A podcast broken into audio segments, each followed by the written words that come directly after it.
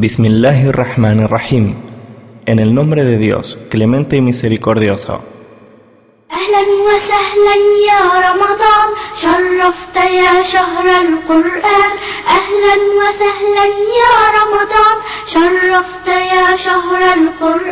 El ayuno del sagrado mes de Ramadán. El ayuno del sagrado mes de Ramadán. El ayuno del sagrado mes de Ramadán.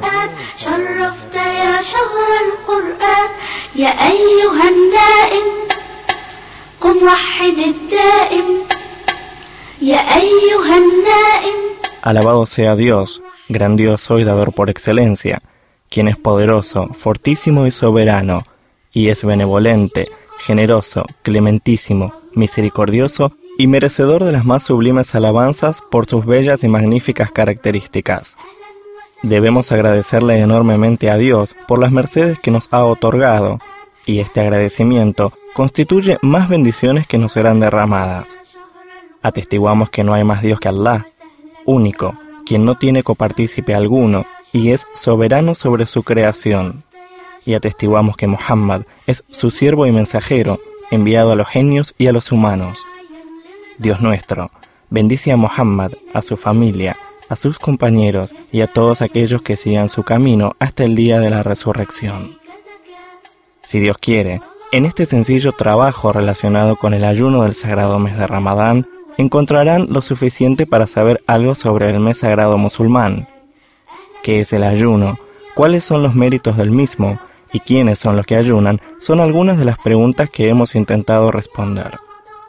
Rogamos a Dios Altísimo que el presente sirva a los musulmanes de habla hispana para aprender y profundizar un poco más, y también para todos aquellos interesados en conocer nuestra religión, Islam. خير يا عمال الأكوان خير يا عمال الأكوان أهلا وسهلا يا رمضان شرفت يا شهر القرآن أهلا وسهلا يا رمضان شرفت يا شهر أهلا وسهلا يا رمضان شرفت يا شهر القرآن أهلا وسهلا يا رمضان شرفت يا شهر القرآن Los méritos del mes del ayuno. Los méritos del mes del ayuno. Los méritos del mes del ayuno. Ramadán es un bendito mes que forma parte del calendario islámico y asimismo benditos son sus días, en los que Allah subhanahu wa ta'ala multiplica sus recompensas y derrama su misericordia y abre sus puertas a todos para hacer el bien. Es un mes de bondades, de recompensas, de mercedes y bendiciones. En el mes de Ramadán fue revelado el Corán, guía para la gente y evidencia de la verdad pura. Los primeros diez días de Ramadán son de clemencia y misericordia.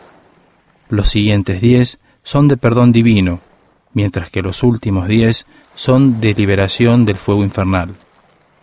El profeta Muhammad sallallahu alayhi wa sallama, dijo: Con la llegada de Ramadán, las puertas del paraíso se abren, mientras que las del infierno se cierran y los demonios son encadenados. Las puertas del paraíso se abren porque son muchas las buenas obras que se realizan en este mes y las del infierno se cierran por la disminución de pecados cometidos, y los demonios, al ser amarrados, no son capaces de susurrar tan fuertemente como lo hacen habitualmente fuera de Ramadán.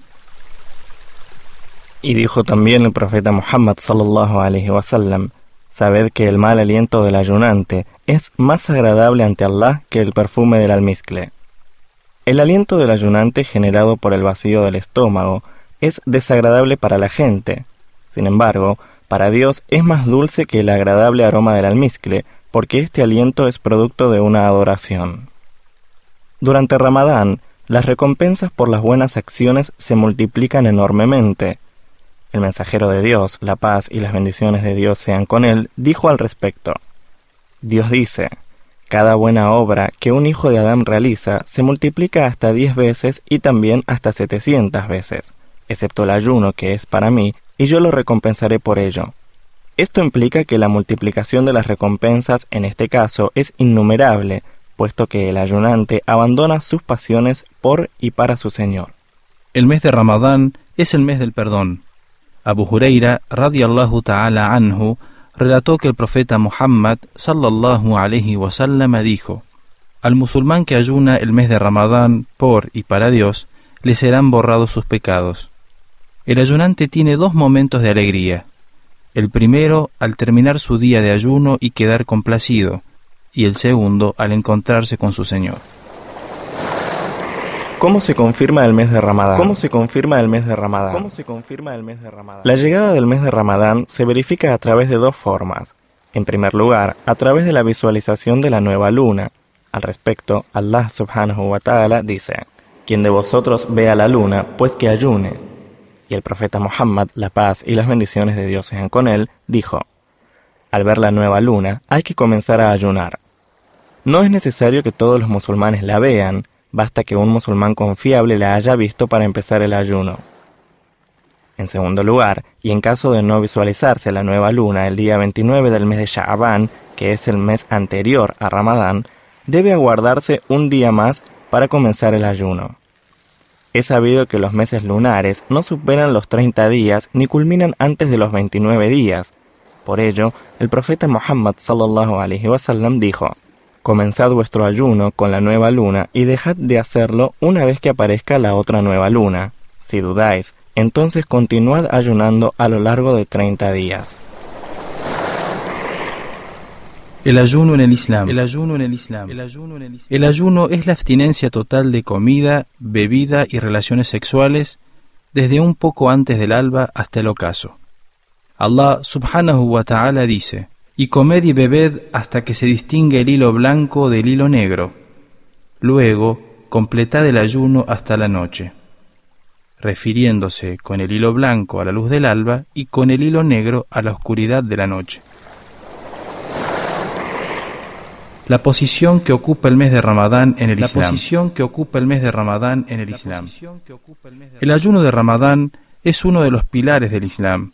Allah subhanahu wa ta'ala dice: Creyentes, se os ha prescrito el ayuno como lo ha sido prescrito para las naciones anteriores. Quizás cuidéis así la ley de Allah. Este son días contados. Y dice también, en el mes de Ramadán ha sido revelado el Corán como guía para la gente y clara evidencia de la verdad pura y del criterio. Quien de vosotros sepa de la llegada del mes, pues que ayune. El profeta Muhammad sallallahu alaihi dijo: El Islam ha sido construido sobre cinco pilares: el testimonio de fe, consistente en que no hay Dios más que Allah y que Muhammad es mensajero de Allah, la realización de las oraciones, el pago del zakat, el ayuno de Ramadán y la peregrinación. Cabe señalar que el ayuno de Ramadán fue ordenado realizarlo un día lunes del mes de Sha'aban en el segundo año de la Égira, y el mensajero de Dios, la paz y las bendiciones de Dios sean con él, ayunó a lo largo de los nueve años que vivió tras la orden divina relacionada con el ayuno del mes de Ramadán.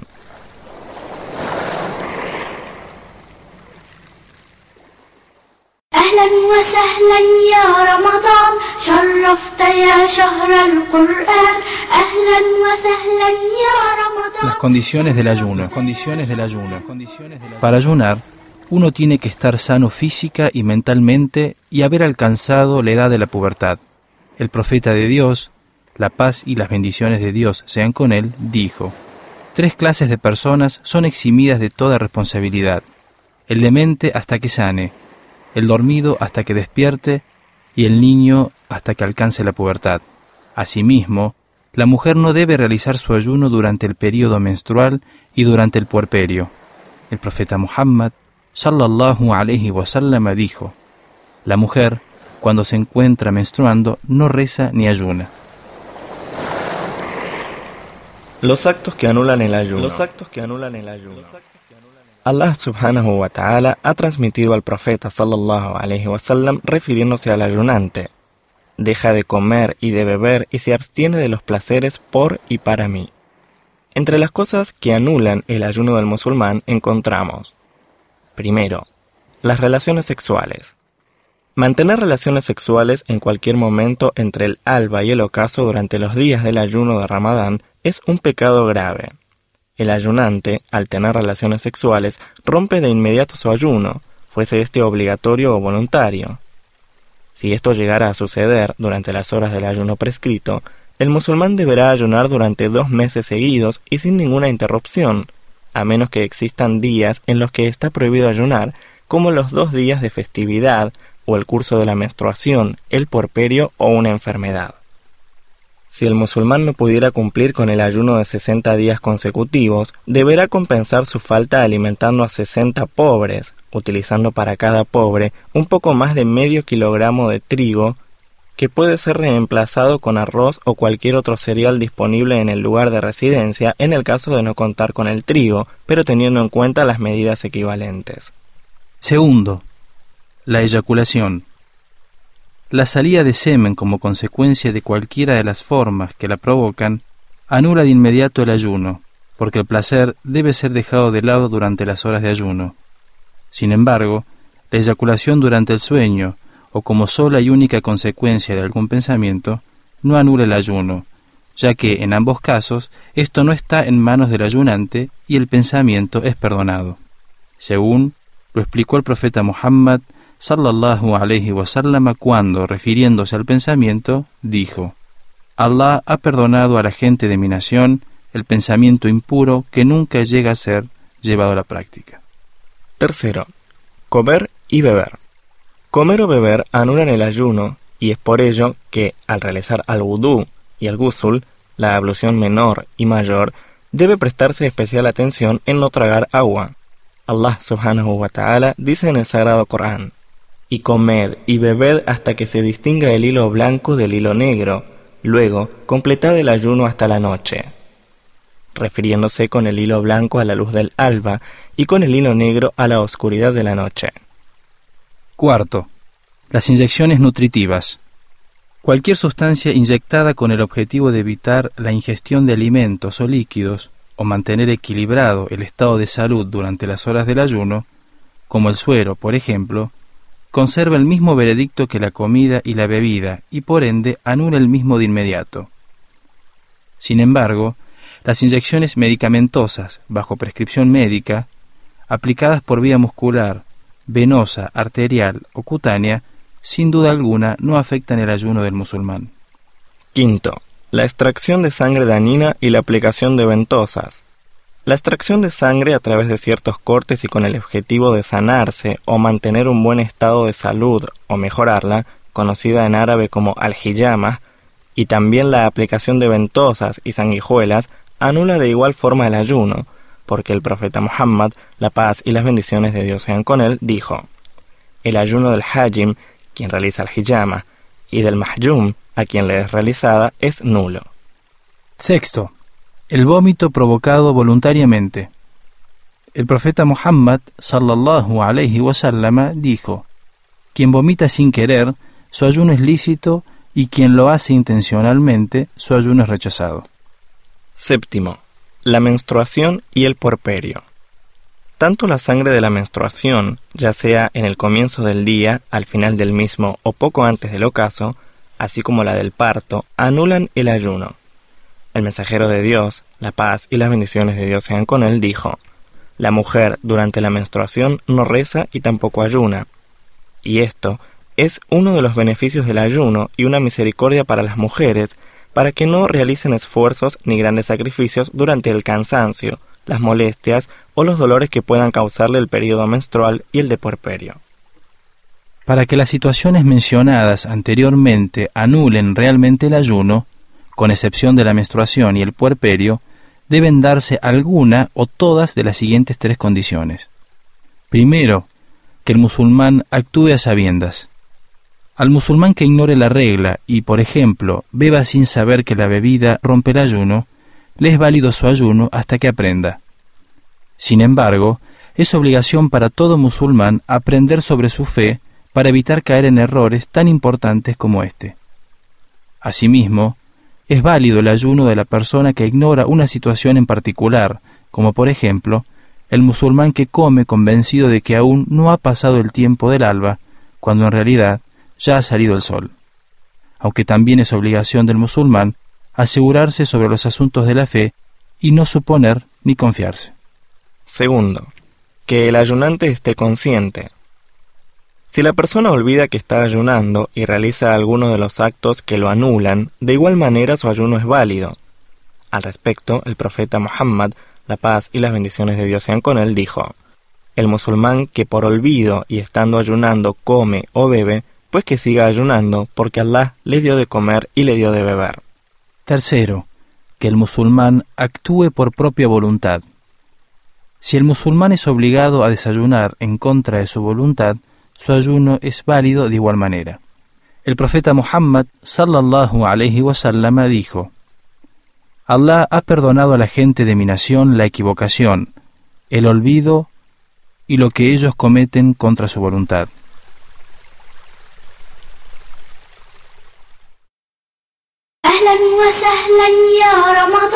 شرفت يا شهر القرآن أهلا وسهلا يا رمضان شرفت يا شهر القرآن ¿Quiénes están eximidos del ayuno? ¿Quiénes están eximidos del ayuno? El ayuno de Ramadán es una adoración a Dios sujeta fundamentalmente a la intención.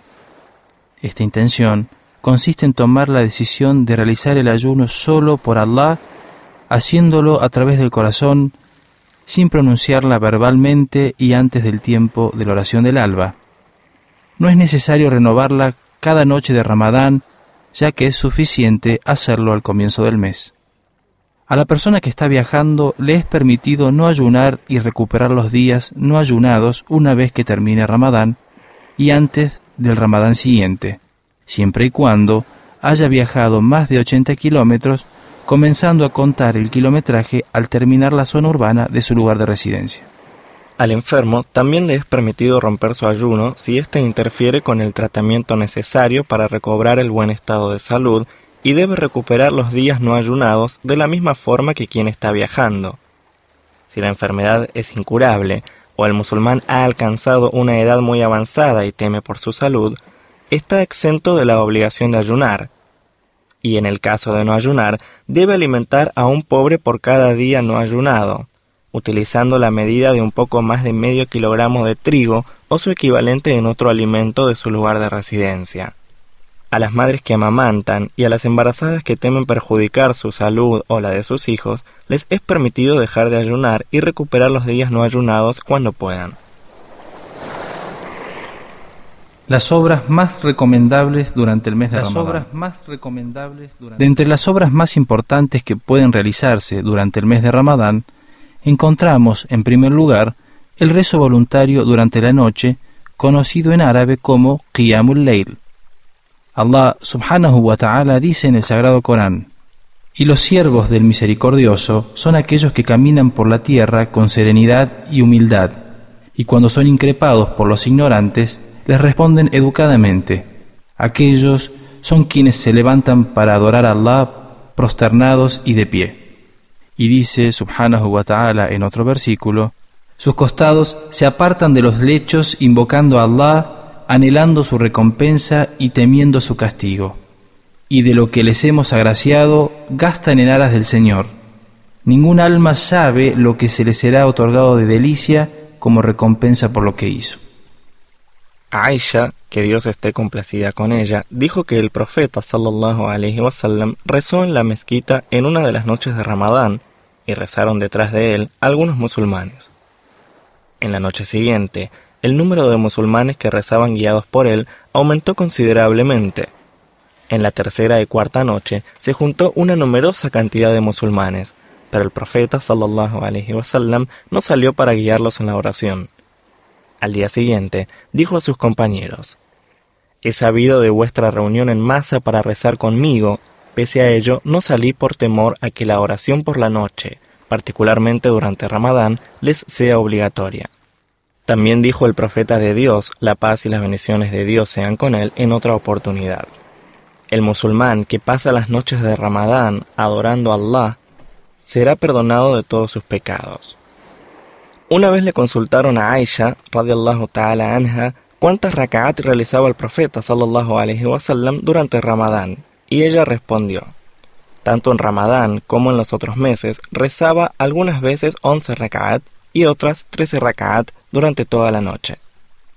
Las oraciones realizadas por la noche en Ramadán fueron denominadas Salatut Tarawih, oración del descanso, porque los musulmanes las hacían muy largas y cada vez que terminaban de realizar cuatro raka'at, se sentaban para descansar. El musulmán no debe dejar de hacer esta oración para así ganar la recompensa de Allah, y es muy recomendable que no se retire de la mezquita antes de que el imam termine la oración impar, conocida como Salatul Witr, para poder obtener de este modo una gracia completa consistente en innumerables hasanat o recompensas equivalentes al rezo durante toda la noche.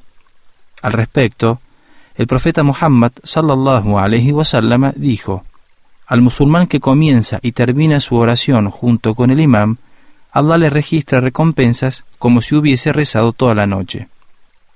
Las mujeres musulmanas, de igual manera, pueden acudir a las mezquitas para realizar este salat siempre y cuando salgan de sus casas de acuerdo con la conducta islámica, pues el profeta Muhammad sallallahu alaihi wasallam dijo: no impidáis a las siervas de Dios el ingreso a las mezquitas. Hay que recalcar que los seguidores virtuosos del profeta, sallallahu alaihi wasallam, aplicaban estas reglas y conductas. La mujer musulmana debe salir de la casa vestida acorde con las conductas islámicas, sin perfumes ni atavíos innecesarios, y no deben elevar la voz ni exhibir sus encantos femeninos. Al respecto, Allah subhanahu wa ta'ala dice en el Sagrado Corán, y que no muestren sus encantos salvo lo que de naturaleza se ve. Es también muy importante durante el mes de Ramadán incrementar la lectura del Sagrado Corán. Dios, enaltecido sea, dice, Por cierto que quienes recitan el libro de Allah, establecen la oración y hacen caridades de aquello que les proveemos en público o en secreto, aguardan mediante ello la complacencia divina que no les defraudará.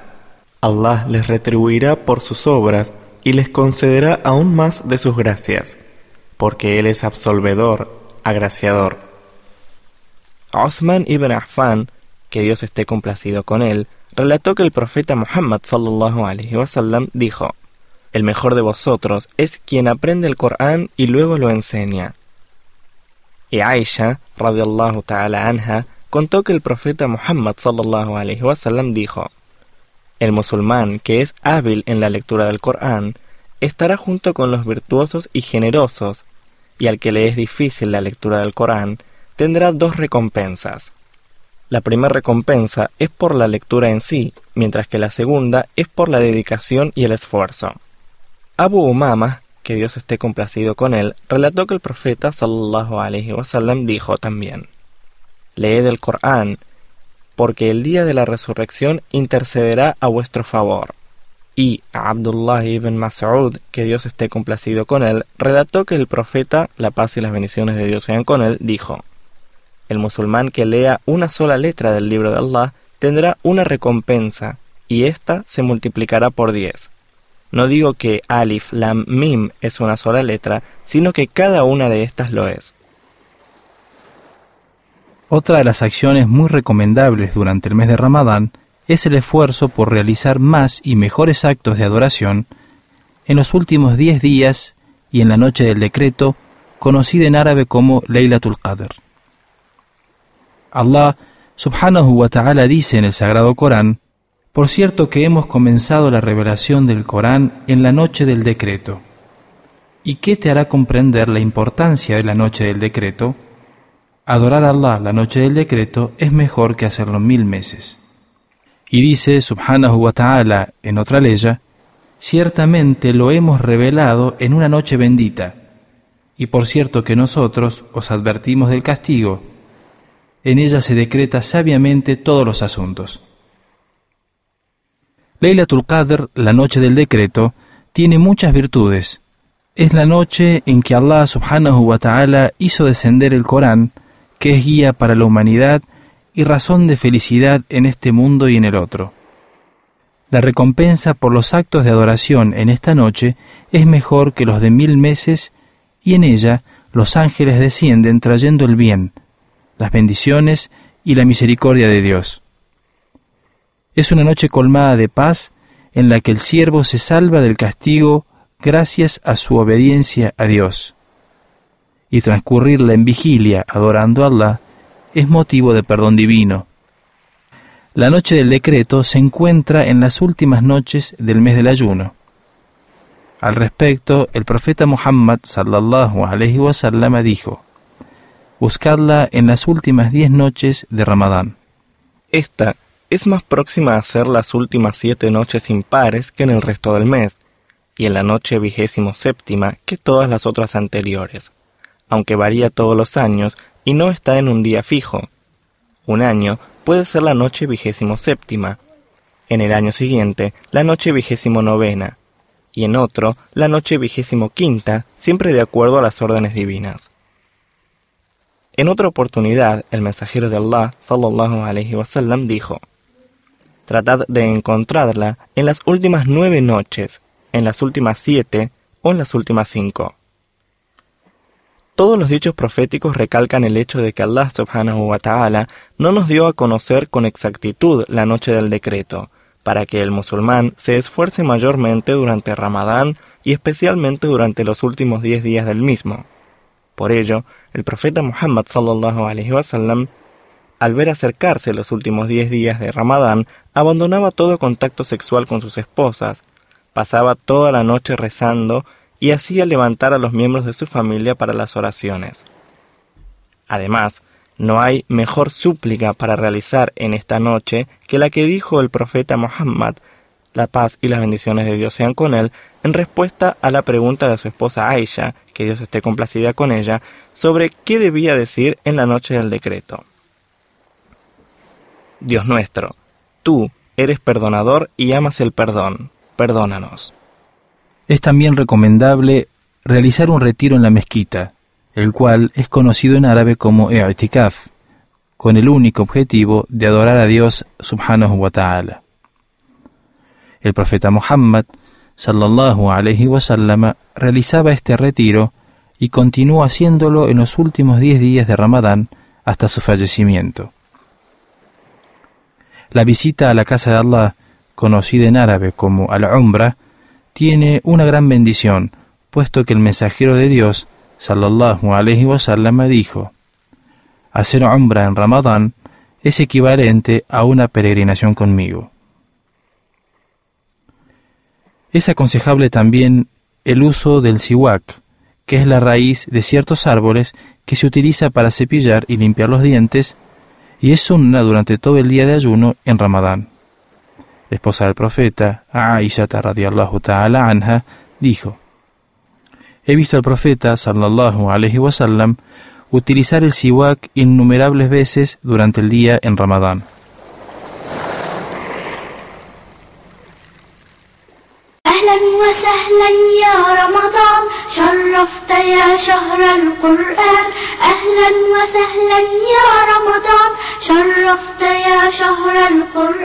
Las conductas durante el ayuno. Las conductas durante el ayuno. El musulmán debe tener presente constantemente la adoración a Dios en cualquiera de las formas establecidas por el Islam, ya sea forma verbal o práctica. La más importante de estas adoraciones es la oración o as-salat, porque es el segundo pilar del Islam, luego del testimonio de fe. El dejar de cumplir con la oración es un pecado muy grave. Allah subhanahu wa ta'ala dice en el Corán, Les sucedieron generaciones que abandonaron la oración y siguieron sus pasiones y terminaron perdiéndose, excepto los que se retractaron, creyeron y obraron con rectitud. Estos ingresarán en el jardín y no serán oprimidos en nada. Es de las conductas del musulmán durante Ramadán mantenerse alejado de todas las prohibiciones que tanto Allah subhanahu wa ta'ala como su profeta sallallahu alaihi wasallam nos han advertido evitar. Por ejemplo, mentir, hablar mal del ausente, llevar comentarios de una persona a otra con el ánimo de sembrar discordia entre ellas, engañar, escuchar música de cualquier origen. El profeta Muhammad sallallahu alaihi dijo: Surgirá gente de mi nación que encontrará lícito el adulterio, el uso de la seda, la música y el consumo del alcohol. El musulmán debe entonces alejarse de todas las prohibiciones porque éstas anulan el ayuno o disminuyen la recompensa divina. Otra de las conductas recomendadas durante los días de ayuno es la realización del suhur, que es la ingesta de comida antes del comienzo del ayuno y antes del llamado a la oración del alba. Respecto a esto, el profeta Muhammad sallallahu alaihi wasallam dijo: Lo que distingue nuestro ayuno del de los judíos y cristianos es el suhur. Y también dijo: Comed el suhur, porque en ello está la bendición. Y dijo también en otra ocasión: El suhur es una gran bendición no lo dejéis, aunque sea solamente un sorbo de agua, porque Allah y los ángeles rezan por los que realizan el suhur. También, entre las conductas valoradas, se encuentra el apresuramiento para la ruptura del ayuno una vez que su tiempo finaliza con el llamado a la oración del ocaso. Sahel bin Sa'ad, que Dios esté complacido con él, relató que el profeta sallallahu alaihi wasallam dijo: La gente seguirá en lo correcto siempre y cuando se apresure a desayunar ni bien se ponga el sol. También es recomendable leer el Corán, recordar mucho a Dios y realizar súplicas. Ibn Huzayma e Ibn Hibban relataron que el profeta Muhammad sallallahu alaihi wasallam dijo: Existen tres clases de personas de las que Allah no rechaza sus súplicas. El ayunante hasta que termine su ayuno, el gobernante justo y la súplica del oprimido. Del mismo modo, es aconsejable realizar caridades y practicar la benevolencia con los demás. Dijo Ibn Abbas radiallahu ta'ala anhu, el mensajero de Allah sallallahu alayhi wasallam era el más generoso entre la gente, y lo era aún más en Ramadán cuando se encontraba con el ángel Gabriel para aprender el Corán. El mensajero, al encontrarse con el ángel Gabriel, era más generoso que un viento favorable.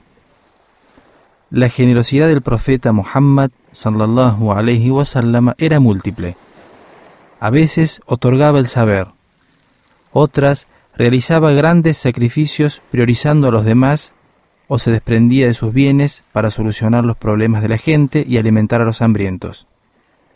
El profeta Muhammad sallallahu alaihi wasallam participaba en los actos de adoración que realizaban los demás musulmanes y les aconsejaba cómo alcanzar la complacencia divina a través de las buenas obras. La vida de los virtuosos durante Ramadán. La vida de los virtuosos durante Ramadán.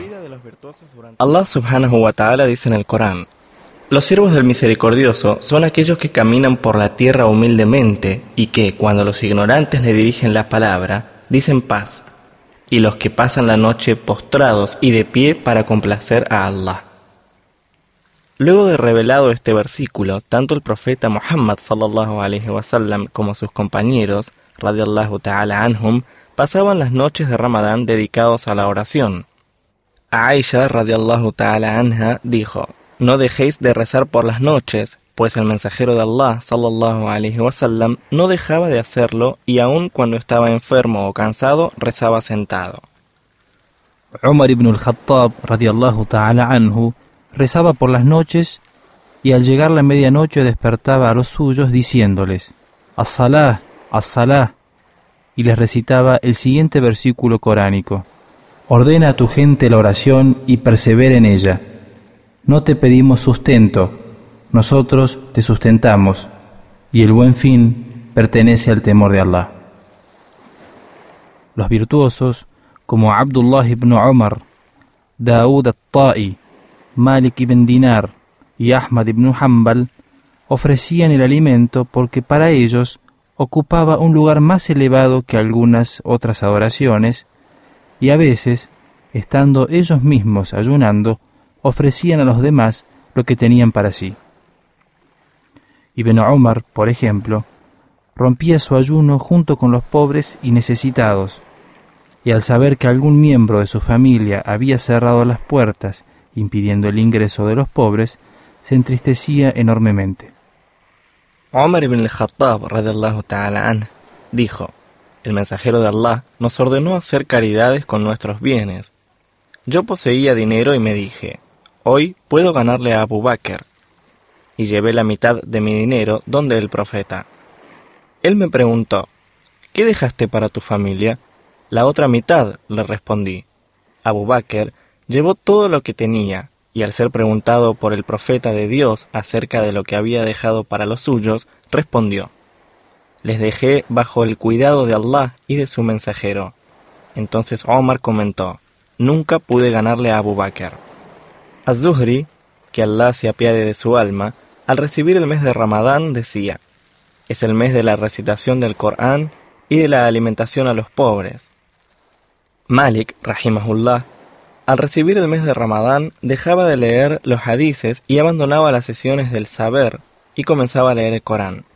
Qatada, rahimahullah ta'ala, fuera del mes de Ramadán, completaba la lectura del Corán cada siete días, y durante Ramadán lo hacía cada tres días, pero en los últimos diez días lo hacía ya cada noche.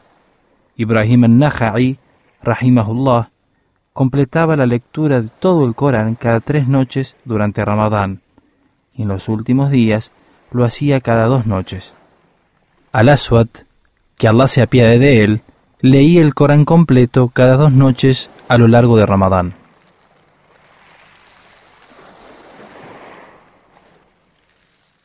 وسهلا يا رمضان شرفت يا شهر القرآن أهلا وسهلا يا رمضان شرفت يا شهر القرآن أهلا Zakat al-Fitr, Zakat al-Fitr, Zakat al-Fitr. Allah subhanahu wa ta'ala prescribió Zakat al-Fitr como un modo de purificar el ayuno al culminar el mes de Ramadán y antes de la oración de la Eid al-Fitr, o fiesta del desayuno. Con el pago de este zakat se benefician especialmente los pobres en los días de la fiesta, y de este modo pueden participar realmente en las celebraciones de la Eid, festejando jubilosamente con el resto de los musulmanes. Zakat al-Fitr es una demostración de generosidad y hermandad y es una manera de agradecer a Allah subhanahu wa ta'ala por habernos ayudado para cumplir cabalmente con el ayuno de los días de Ramadán y con las oraciones nocturnas durante el mismo. Y es una obligación para todo musulmán mayor y menor, hombre y mujer, y en la medida de sus posibilidades. Abdullah ibn Umar radiallahu ta'ala anhuma dijo, el mensajero de Allah sallallahu alayhi wa sallama ordenó pagar zakat al-fitr consistente en una medida equivalente a dos kilos y medio aproximadamente de dátiles o de cebada por persona.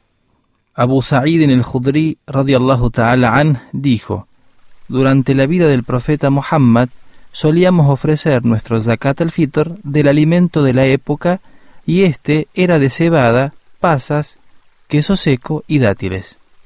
El tiempo específico para el pago de zakat al-fitr comienza desde la puesta del sol del último día de Ramadán hasta antes de Salatul Eid, y aunque lo mejor es pagarlo justo antes del Salah, es permitido hacerlo hasta dos días antes del Eid, de acuerdo a Nafi'i, quien dijo, se ofrecía zakat al-fitr uno o dos días antes del Eid.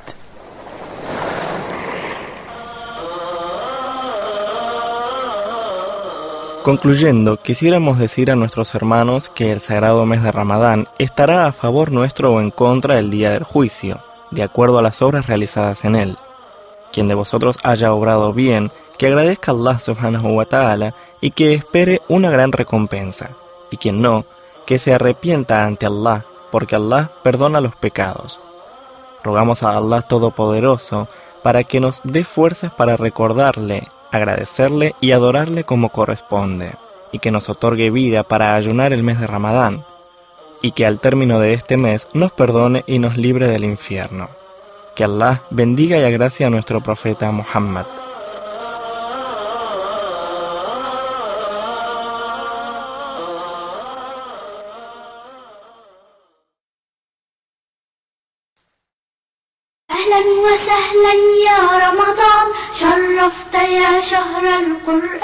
Este trabajo ha sido recopilado y preparado por el Sheikh Nasser bin Muhammad al-Mukbel primer imam de la mezquita del Centro Cultural Islámico, custodio de las dos sagradas mezquitas, rey Fajed de la República Argentina, traducido al idioma español por el doctor Sami Abdelmur del Mushtawi, revisado y adaptado para la versión de audio por Yamil Fawaz, locución Yamil Fawaz. Todo lo correcto de este pequeño esfuerzo se debe a que Allah subhanahu wa ta'ala lo ha facilitado y a Él le pedimos que perdone todos los errores que pudieran haberse cometido. Rogamos a Allah Todopoderoso que agracie a quienes han colaborado desinteresadamente con este trabajo, el Dr. Samuel Mushtawi y los hermanos Jamil Fawaz, Fernando Refai, y le pedimos que beneficie a quienes accedan a él y que recompense a todos aquellos que lo difundan o ayuden a hacerlo. También le rogamos que nos cuente entre sus siervos sinceros, tanto en la forma de expresión como en las obras. Ciertamente Dios posee el poder sobre todas las cosas. أعد هذه المادة فضيلة الشيخ ناصر بن محمد المقبل. الترجمة إلى اللغة الأسبانية الدكتور سامي المشطاوي. المراجعة والتنسيق جميل فواز.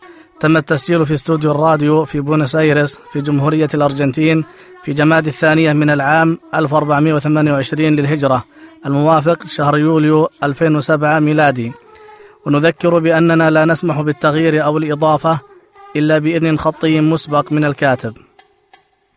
وفي الختام نشكر كل من شارك في إخراج هذه المادة والشكر موصول للمترجم الدكتور سامي المشطاوي وكذلك الذي عني بالمراجعة والتنسيق جميل فواز وفرناندو رفاعي ولا يفوتني أن أشكر فضيلة الشيخ علي الزغيبي مدير مركز خادم الحرمين الشريفين الملك فهد الثقافي الإسلامي في الأرجنتين الذي فتح أبواب المركز وذلل العقبات لإتمام هذا العمل.